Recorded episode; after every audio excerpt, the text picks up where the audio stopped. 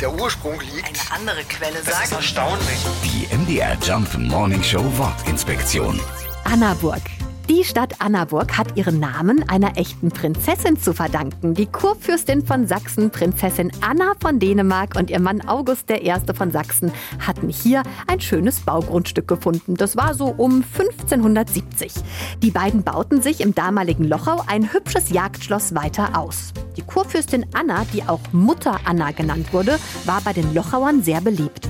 Zu ihren Ehren wurde das Schloss und die Stadt deshalb 1573 in Annaburg umbenannt. Ein kleines Museum erzählt noch heute die Geschichte von Anna und August und ihrem Schloss. Hier kann man auch die berühmte Fladerdecke sehen. Das ist eine der ersten Tapeten Europas. Sie ist bis heute original erhalten geblieben. Die MDR Jump Morning Show Wortinspektion. Jeden Morgen um 6.20 Uhr und 8.20 Uhr und jederzeit in der ARD Audiothek.